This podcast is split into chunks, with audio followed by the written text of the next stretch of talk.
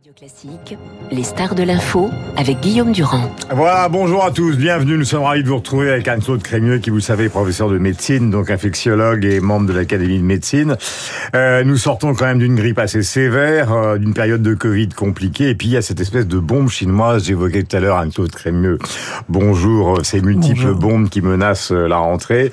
C'est vrai qu'on ne comprend rien à la manière dont les autorités chinoises sortent de, de, de cette politique qui elle-même était une aberration, qui est celle du zéro Covid.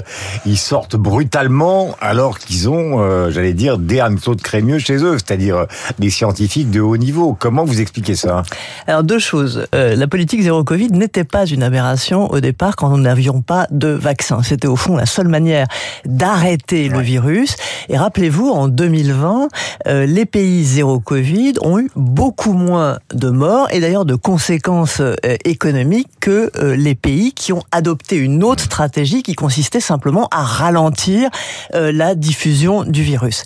Là où effectivement la Chine n'a pas saisi l'occasion, c'est euh, le passage au vaccin qu'ont fait d'autres pays zéro Covid, comme l'Australie, la Nouvelle-Zélande, le Japon euh, qui, ou la Thaïlande, qui, dès que le vaccin est arrivé, ont compris qu'elles ne pouvaient pas tenir sur cette politique qui est coûteuse sur le plan social, sur le plan économique, sur le plan politique et qui ne se justifie plus à partir du moment où on peut faire un passage au ça, vaccin. Ça aurait voulu dire qu'ils vaccinent américains, en gros.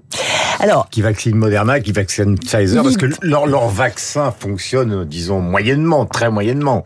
Alors l'idéal, évidemment, puisque euh, comme l'avait dit d'ailleurs le professeur Gao, qui est une éminence scientifique, qui dirigeait à l'époque euh, le Center for Disease Control chinois et qui depuis d'ailleurs a été mis à l'écart hein, en juillet euh, 2022 parce qu'il avait osé dire qu'on pouvait améliorer les vaccins chinois. Effectivement, le meilleur vaccin aujourd'hui sont les vaccins ARN messagers. Est-ce que ça veut dire pour autant que leur vaccin, qui est un vaccin inactivé, Ne sert à rien. euh, ne sert à rien? Non. Les études, notamment celles qui ont été faites à Hong Kong, ont montré que trois injections permettaient quand même d'atténuer la sévérité de cette vague. Mais Hmm. ils n'ont pas fait trois injections à leur population. La moitié de leur population n'a reçu que deux injections, donc est très mal protégée contre les formes sévères donc, et encore moins bien contre les infections. Et peut-être encore ce matin, alors on ne sait pas parce que les chiffres sont extrêmement euh, flous. Absolument, on sait pas grand-chose. Euh, 100 millions, 200 millions de victimes, euh, ils sont à 1,4 milliard. personne n'en sait rien. On a entendu tout à l'heure le reportage chez l'hôpital de Shanghai qui montre des dizaines de personnes âgées qui sont dans les couloirs des urgences. C'est une autre bombe, je le disais. Est-ce que nous, à l'arrivée euh, en France, prenons le cas qui concerne les gens qui nous écoutent, avec un vaccin quand les, gens qui reviennent de Chine montent dans l'avion, enfin avec d'abord et avant tout euh, euh, un test PCR quand ils montent dans l'avion et les contrôles aléatoires à l'arrivée, est-ce que ça suffit pour nous protéger?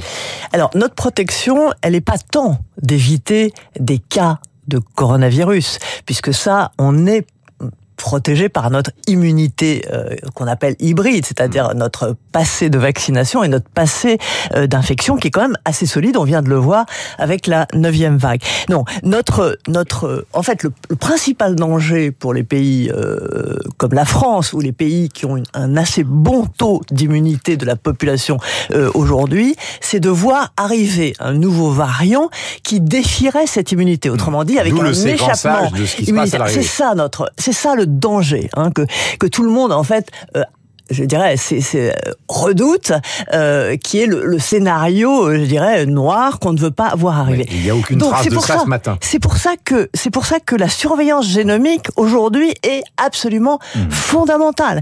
Et donc, puisque il n'y a pas de transparence du côté chinois, il faut qu'il y en ait euh, de l'autre côté, c'est-à-dire de tous les Hmm. Mais pays qui vont de trace de recevoir des Chinois.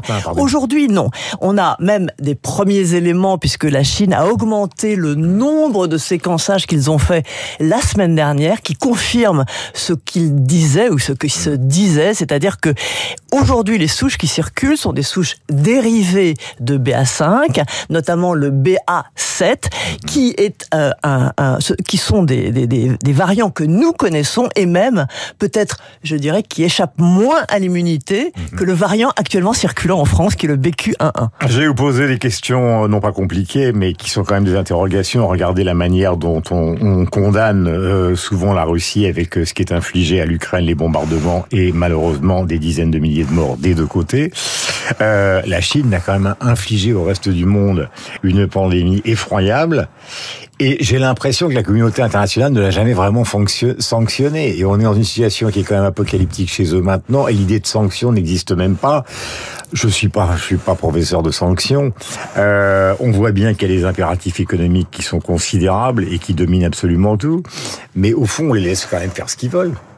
Alors, deux choses. D'abord, euh, on n'est pas euh, face à un scénario de type guerre qui est décidé par le pouvoir euh, en Russie. On est face à un phénomène qui jusqu'à présent semble naturel, qui est en fait une zoonose qui s'adapte à l'homme et va déclencher une pandémie. Pourquoi en Chine? Parce que tous les facteurs favorisants existent dans les pays du sud-est asiatique. Mhm. Une proximité entre les animaux et une densité de population extrêmement importante. Animaux sauvages, animaux domestiques, euh, population importante. ça veut dire du passage du, du virus. Non, c'est pas c'est c'est c'est pas une responsabilité euh, du, du peuple chinois.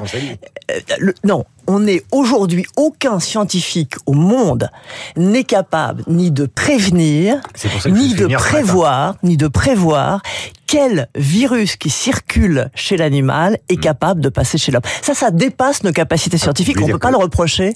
Je, je, je, je, ne dis pas que je simplifie, mais vous voulez me dire que, et à ceux qui nous écoutent, que finalement aucune pandémie n'est prévisible. Aucune, aucune. À ce jour, aucune pandémie n'a été prévue par l'homme, et tout le monde s'accorde à dire que c'est au-delà de nos capacités scientifiques. Pourquoi?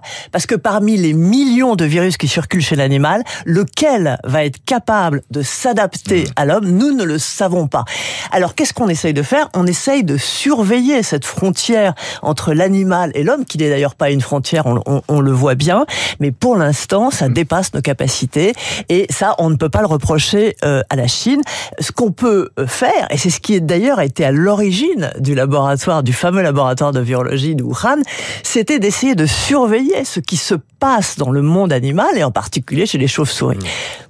Est-ce que vous avez le sentiment que justement, à l'origine, dans ce, rapport, dans ce laboratoire, il y a quelque chose qui a dysfonctionné? Parce qu'il y a des missions qui sont arrivées là-bas, qui ont été reçues, quand elles sont venues finalement, euh, elles disaient au fond, on a tout vu, puis en revenant, elles disaient, ben, on sait pas très bien exactement, etc. Donc, est-ce qu'il y a eu une dysfonction au départ? Alors c'est vrai, c'est vrai que, que, que cette, euh, cette pandémie a soulevé un vrai problème. C'est en fait euh, la sécurité de ces laboratoires qui vont euh, abriter des souches qui ont été prélevées dans le monde animal. Est-ce que ces laboratoires ne sont pas finalement euh, une une cause potentielle de ce passage entre l'animal et l'homme? Est-ce que finalement on ne va pas mhm. avoir un danger plus important à aller prélever ces souches chez l'animal et à les rapprocher du monde humain. Et c'est pour ça que certains disent plus aujourd'hui par rapport à ça justement. Certains disent que il vaut mieux, je dirais, prélever les hommes près des animaux que d'aller finalement chercher dans cette espèce d'énorme sac noir euh, et de euh, finalement prendre des risques. Aujourd'hui, on ne sait pas, on ne sait pas euh, si euh, c'est euh, ce, cette pandémie est issue d'un passage naturel, on pourrait dire, hein, de l'animal sauvage, animal domestique, puis l'homme, ou si il a pu euh, s'agir d'une fuite de laboratoire avec euh, une souche qui aurait été abritée euh, parce qu'elle aurait été prélevée dans le cadre de cette surveillance, notamment chez les, les chauves-souris ça pose évidemment le problème de la biosécurité de ces laboratoires. Il y a eu deux depuis euh, un certain nombre de, de, non pas de réformes, mais en tout cas de mesures qui ont été prises pour essayer d'améliorer euh, la sécurité de, de, ces laboratoires et d'interdire euh, certaines euh, expériences qui consistaient à augmenter la virulence des souches qu'on recueille chez euh, les animaux. Tout à l'heure, Guillaume Tabar parlait justement de la période d'annonces ou plutôt de sujets évoqués par Emmanuel Macron pendant ses vœux, notamment la réforme de l'hôpital. Est-ce que vous avez l'impression que ce qui a fait exploser l'hôpital, vous qui êtes professeur de médecine, c'est justement le Covid? C'est-à-dire que Non, c'est une crise qui existe depuis très très longtemps. Le Covid finalement l'a fait connaître euh, à la population euh, parce que elle s'est traduite par une incapacité euh, de, de, de, de, nos services de réanimation euh, de pouvoir prendre euh, en charge euh, un afflux considérable de patients. Mais cette crise, on, les, tous les tous les médecins hospitaliers, les, les équipes hospitalières la connaissent depuis longtemps. Je dirais qu'il y a un phénomène qui est très récent et qui est intéressant, c'est que euh, malheureusement, comme vous le savez, il y a eu euh, euh un débordement des hôpitaux pédiatriques avec euh, cette ce, ce, avec cette bronchiolite. Et là, on arrive à un seuil qui est intolérable pour la population. et je, d'une certaine manière, cette prise de conscience au moment euh, de ce débordement des hôpitaux pédiatriques fera peut-être fera peut-être mhm. ce qui, euh, d'une crise que seuls les médecins et les équipes euh, euh, médicales, paramédicales connaissaient, devienne un vrai problème politique, parce que là, c'est insupportable. Hum, il y a deux... Alors, il faut tout de suite préciser que justement, les cas de contamination du Covid sont en train de baisser euh, pour l'instant, donc il n'y a pas d'inquiétude réelle.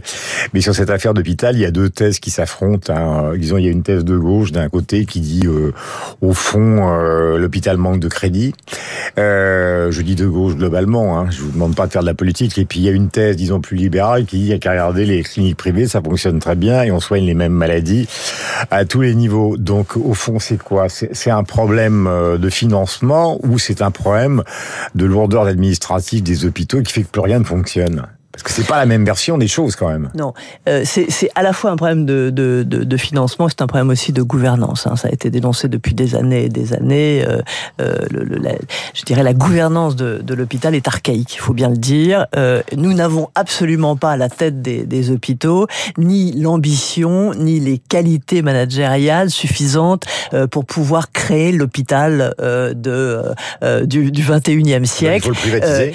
Non, alors il faut pas le privatiser. Pourquoi? Parce que euh, on le sait bien, si on le privatise, on fait une médecine à deux vitesses. Or nous sommes nous hospitaliers extrêmement attachés mmh. euh, au service public. C'est quoi le service public? C'est la fierté du service public. Par exemple, c'est plus cher dans une clinique privée que que dans un hôpital public, bien qu'il soit remboursé à 100%. Mais les cliniques privées qui sont des cliniques conventionnées sont aussi remboursées. Oui, enfin vous savez très bien qu'on paye des. Mais je suis pas en train de faire du militantisme. je suis en train d'essayer de trouver Vous savez solution, très bien qu'on paye des, des honoraires qu'une partie de, de la population qui est probablement aussi la plus malade euh, n'a pas forcément euh, les capacités mmh. de pouvoir s'offrir des, des, des, cliniques privées. Et ce qu'on défend tous euh, depuis euh, de, et qui est la fierté en fait de, de la France, c'est de pouvoir accueillir euh, dans avec les meilleurs services et les meilleures équipes soignantes les personnes, qu'elles soient riches ou pauvres, misérables mmh. ou puissantes. C'est pour ça que vous avez écrit ce livre en fait. C'est pour ça que j'ai fait médecine et c'est pour ça que j'ai été à l'hôpital public et je partage ça avec l'ensemble des équipes hospitalières. Et c'est ça qui nous euh, motive euh, tous les jours, c'est cette capacité et, et en fait, oui, qu'on a à pouvoir soigner absolument tout le monde, quelle que soit son origine sociale. Merci Anne-Claude Crémieux d'être venu ce matin, professeur de médecine et membre de l'Académie de médecine. Toujours un bonheur de vous entendre. 8h29, l'explosif Luc Ferry, puisque nous parlions de bombes ce matin, sera là évidemment tout à l'heure. Euh, nous allons écouter David Abiquière pour la revue de presse, au rappel des titres. Anne-Claude Crémieux, bonne journée à vous, bonne journée. Merci à vous. Et bonne année à tous les auditeurs de Radio Classique, euh, puisque nous parlons justement des vœux. Il y avait Stendhal, tout à l'heure j'évoquais euh, les bouddhistes et, euh, et euh, d'autres euh, formes de vœux. Et eh bien pour Stendhal, ça consiste à réaliser tout simplement dans l'âge d'homme les rêves de la jeunesse et la définition du bonheur voulu par le poète. Il est 8h29.